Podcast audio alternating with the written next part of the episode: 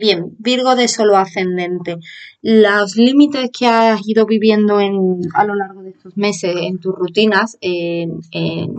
la posibilidad de organizarte de una forma, que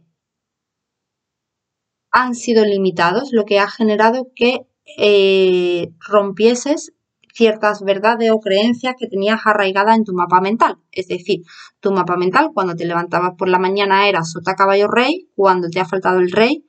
se te ha limitado la, la, creencia del hábito, por lo cual has roto con todas esas barreras.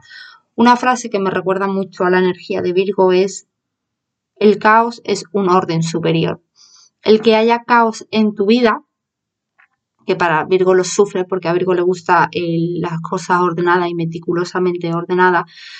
el caos no es más que un orden superior, es decir, un poco de, si estamos siempre metidos en el mismo orden, no se va a poder avanzar, lo cual tiene que haber un poco de caos, porque el caos es quien desordena el orden ya establecido y genera un nuevo orden. A veces ese orden superior no lo podemos visualizar de una manera inmediata y se va a ir viendo más a largo plazo. En tu caso, eh, esta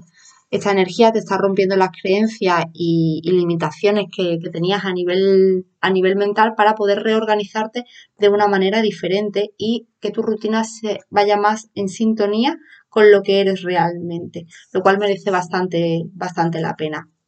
Más en lo inmediato, la luna nueva en cáncer te abre a crear unas nuevas conexiones de comunidad y de grupo. Es decir, toda este, esta vivencia del, primer, del primer semestre de, 2021 te ha ido rompiendo tus barreras, tus creencias, como hemos indicado, lo que ha cambiado parte en, que los hábitos que tenías antes no son los hábitos que tienes ahora y eso te va a, se va a proyectar en, en estos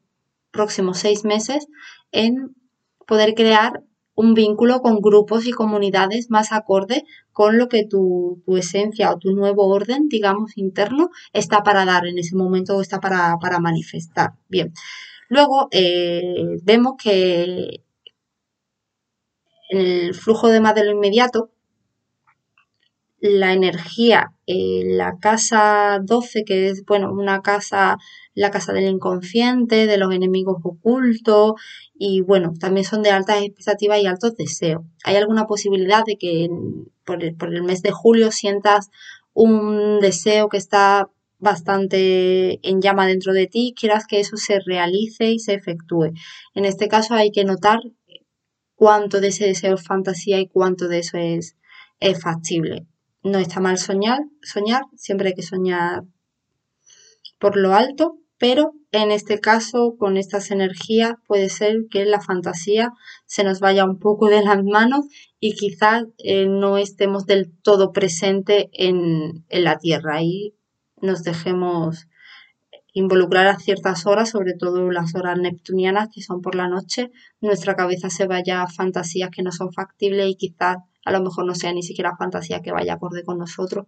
pero ese deseo se ha ido generando quizás por carencia de años y años y años de nuestra infancia y eso ha ido generando a que tienes que desear esa cosa y realmente sea una fantasía ficticia que no tiene base sólida, lo cual esta luna